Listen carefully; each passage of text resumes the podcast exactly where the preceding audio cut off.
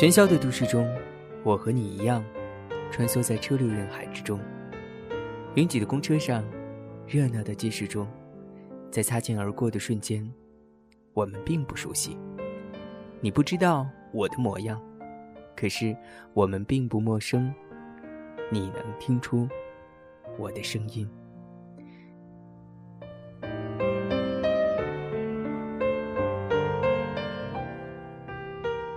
您现在收听的是《简单调频》，做有温度的广播节目。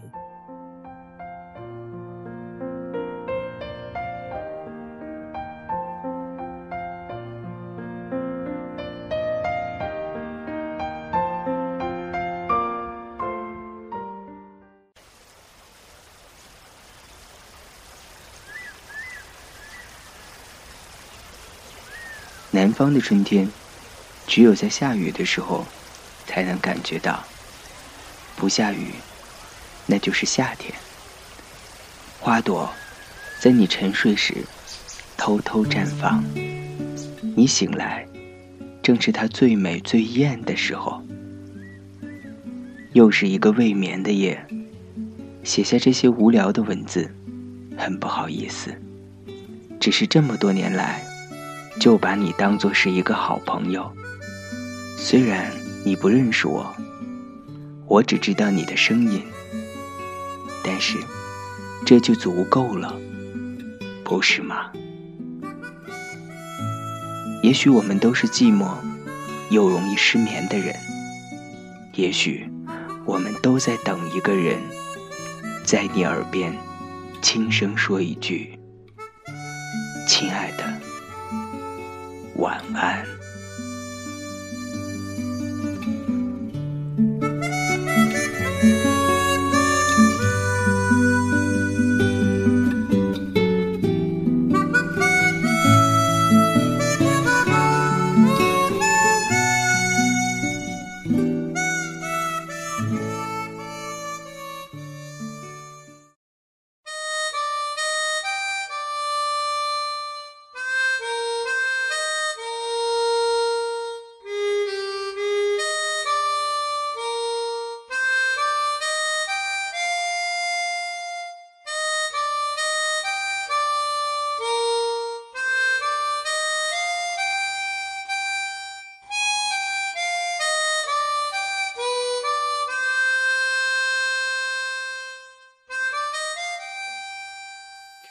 北京时间二十点五十五分，你还在吗？你还好吗？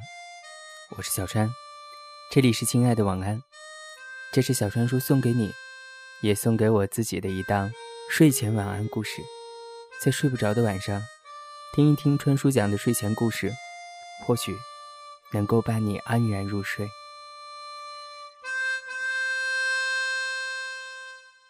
今天我在微博上收到了一位朋友写来的私信。那是一位曾经在我们 QQ 群里面大发了一顿脾气之后风风火火退出的一位朋友。他的信写了很长，以至于他不得不分了三次发给我。他在信里和我道歉，和我讲，当初退出的时候不应该那样说我。其实坦白说，我已经不太记得他的名字。只记得，似乎有这么一个人，有这样的一回事。人生当中，来来往往很多人，那些无关紧要的人，尤其是那些曾经给予过我们伤害、难堪，甚至有一些不好联想的人，只要不是刻骨铭心，我们会很快的把他忘掉。他在信的结尾说。我和你说这么多，也不是求你原谅，也不是希望你再允许我进群，而只是因为获得自己的一份心安。其实你看，有的时候我们道歉，往往不是为了别人，而更多的是为了自己。所以现在想想，那些与你生命中毫无关系。或者仅仅是擦肩而过的人，很多人都不值得放在心上。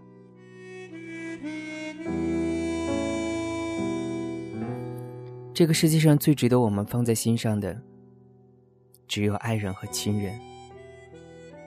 当然，有的时候，那些让我们难堪的，也正是这些亲人。今天的睡前故事，传说为你带来的是安宁的一篇文字，名字叫做《那些让我们难堪的亲人》。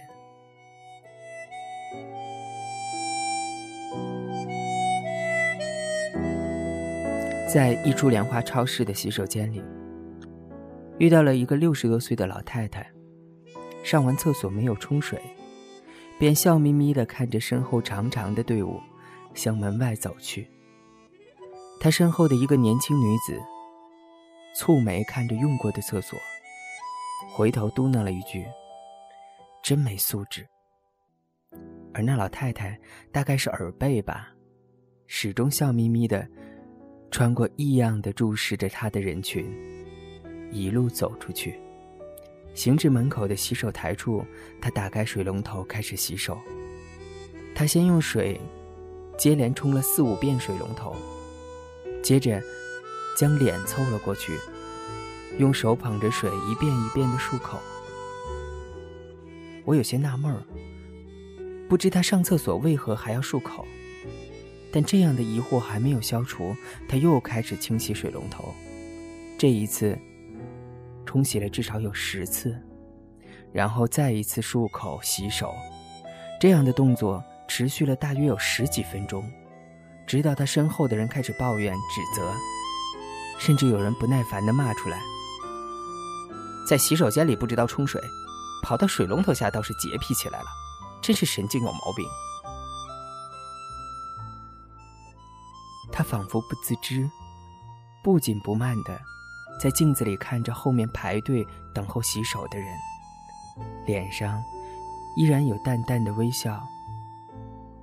只是这样的微笑，在那时的我看来，有了几分让人反感或者同情的感觉。大约又过了几分钟，一个三十岁左右的男人走过来。看见洗手间旁挤满着看老太太洗手的人，即刻红了脸，如芒在背似的，低着头把还在洗手的老太太拉出人群。我经过他们身边，无意间听到他压低了声音说：“咱别在这让人笑话，行不行？”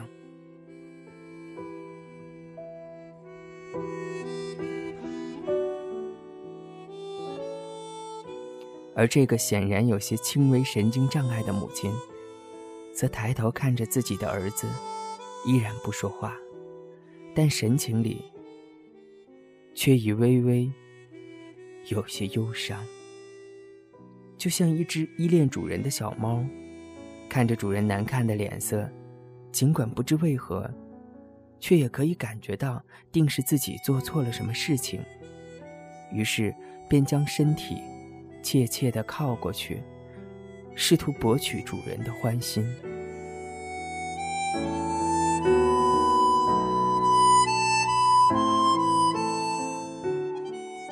看到他，我又想起在学校门口，曾经有一个卖山东煎饼的男人，大约五十岁的样子，穿着朴素，每日都在傍晚的大风里站在拐角处。等着学生来买他的煎饼。我是他的常客，常常顺便跟他聊天。知道他有一个儿子，在附近一所学院读自考的本科。尽管前途未卜，但他还是为能够供儿子到大城市来读书感到骄傲。我从他微笑时丛生的慈祥的皱纹里，知道这是一个会为儿子做一切事情的男人。偶尔我会碰到他的儿子过来，是个言语不多的男孩，只站在父亲旁边帮他收一会儿钱，再找些理由说回学校学习，便匆匆走开。男孩的身影同样的消瘦、单薄，有着与父亲一样对于这个城市的疏离与惶惑。只不过，男人对于儿子有浓浓蕴蓄的温柔，而儿子对于父亲，则始终像是隔了一层。男人的生意并不时时如意，常常就有整顿市容的城管开着车没收他违章的摊子。几乎每一次，男人都会做一只逃窜的老鼠，推起车子，与几个同样摆摊的小贩儿一起沿着黄昏的马路飞奔。每一次我路过看到，都会觉得难过。我想，如果是他的儿子看到父亲这样狼狈逃窜的一幕，不知道会不会像我们路人一样生出心疼。一次，城管又搞突然袭击，我恰好路过，看见男人手忙脚乱的将东西随便一收，便与几个小贩一起沿街飞奔起来。但行出去几米，他便猛地回头，朝站在原地的儿子喊：“快回去学习吧！”我一会儿就回来了。我以为瘦弱的儿子会追赶上父亲，与他一起承担这样的惊吓，但他却是看着身旁开车追上去的城管，又羞愧的扫一眼周围观看这一场追逐的路人，很匆忙的掉头走开了。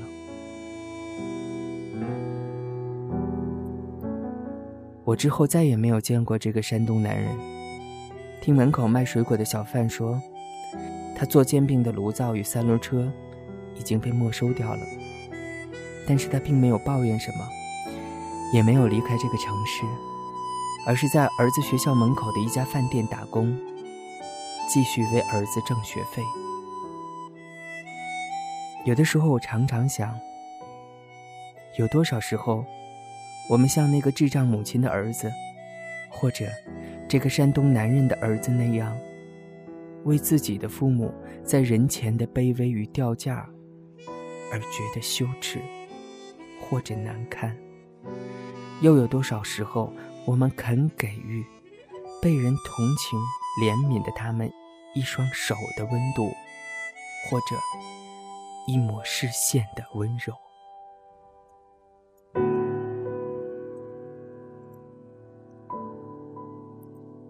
我们在人前需要面子，需要那点花哨的点缀，可是却常常忘了，亲人给予我们的那些难堪，恰恰在很多时候是爱，是最快的发酵粉。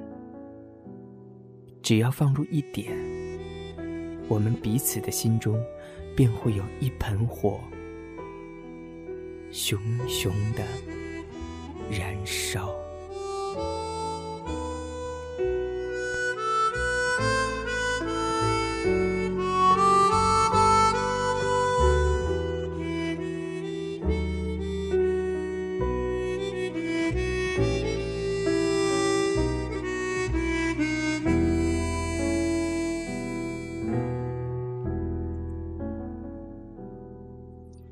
曾经。你的爱人，或者亲人，也像故事中描述的那样，在人前让你觉得难堪，甚至觉得羞耻吗？曾经，你也做过那样的事，恨不得找一个地缝，假装不认识过他们吗？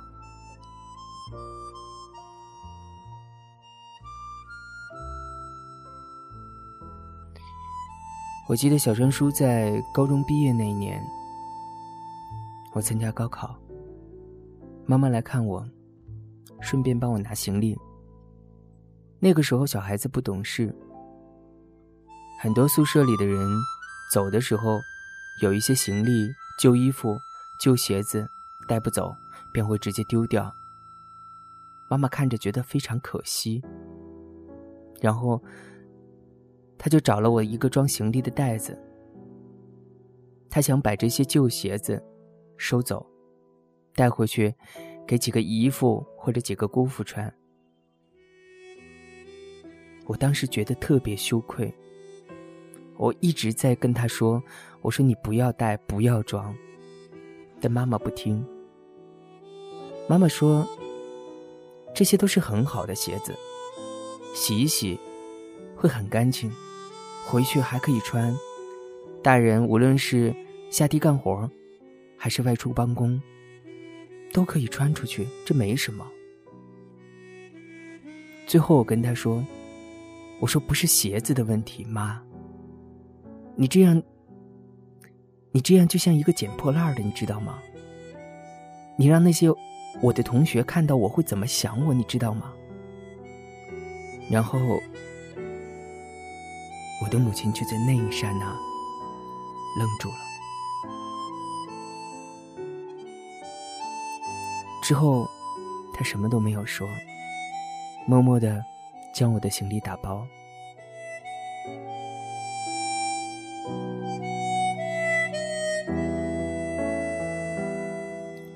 这件事情过去了很久，每每他和亲戚聊天的时候，还会说起，说现在的孩子不懂事，不懂得节俭，那么好的衣服，那么好的鞋子都扔了。末了的时候，他总会半开玩笑的说：“我儿子当时都不让我捡，怕我变成捡破烂的。”他说这话的时候。表情很安详。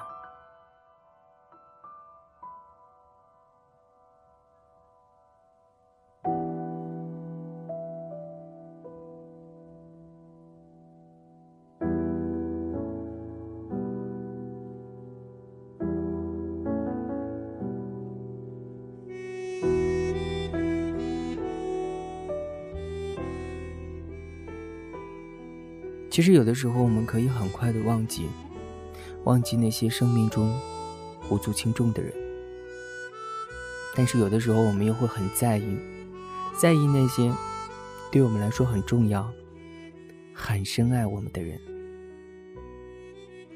只是有的时候，我们又很怕，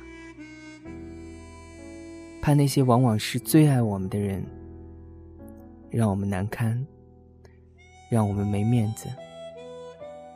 有的时候，他们的出现，似乎时刻的对外人昭示，提醒着你，你有一个怎样的出身，怎样的家庭。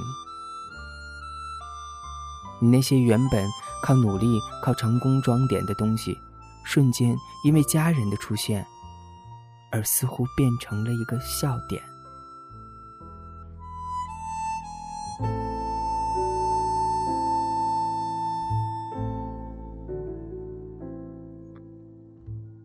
我们那颗自私的内心，有的时候盛不下这份亲情，而我们似乎都忘了，在我们很小的时候，在我们还长得皱皱的，像一个小小的外星生物的时候，在我们还只会哭，满身又脏又臭的时候，是他们不离不弃，从未嫌弃。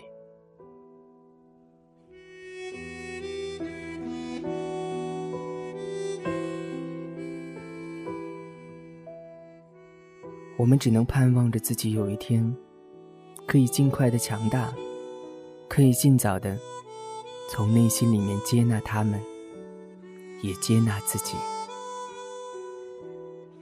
我们最爱的人，爱我们的那些亲人，他们是我们生命中永远不可以割舍的一个部分。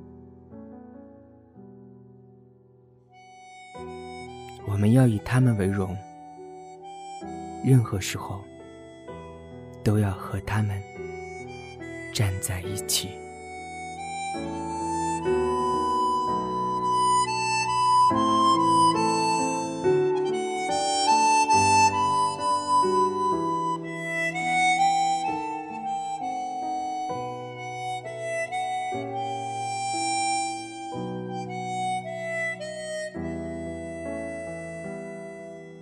今天的睡前故事就到这儿喽，亲爱的，晚安。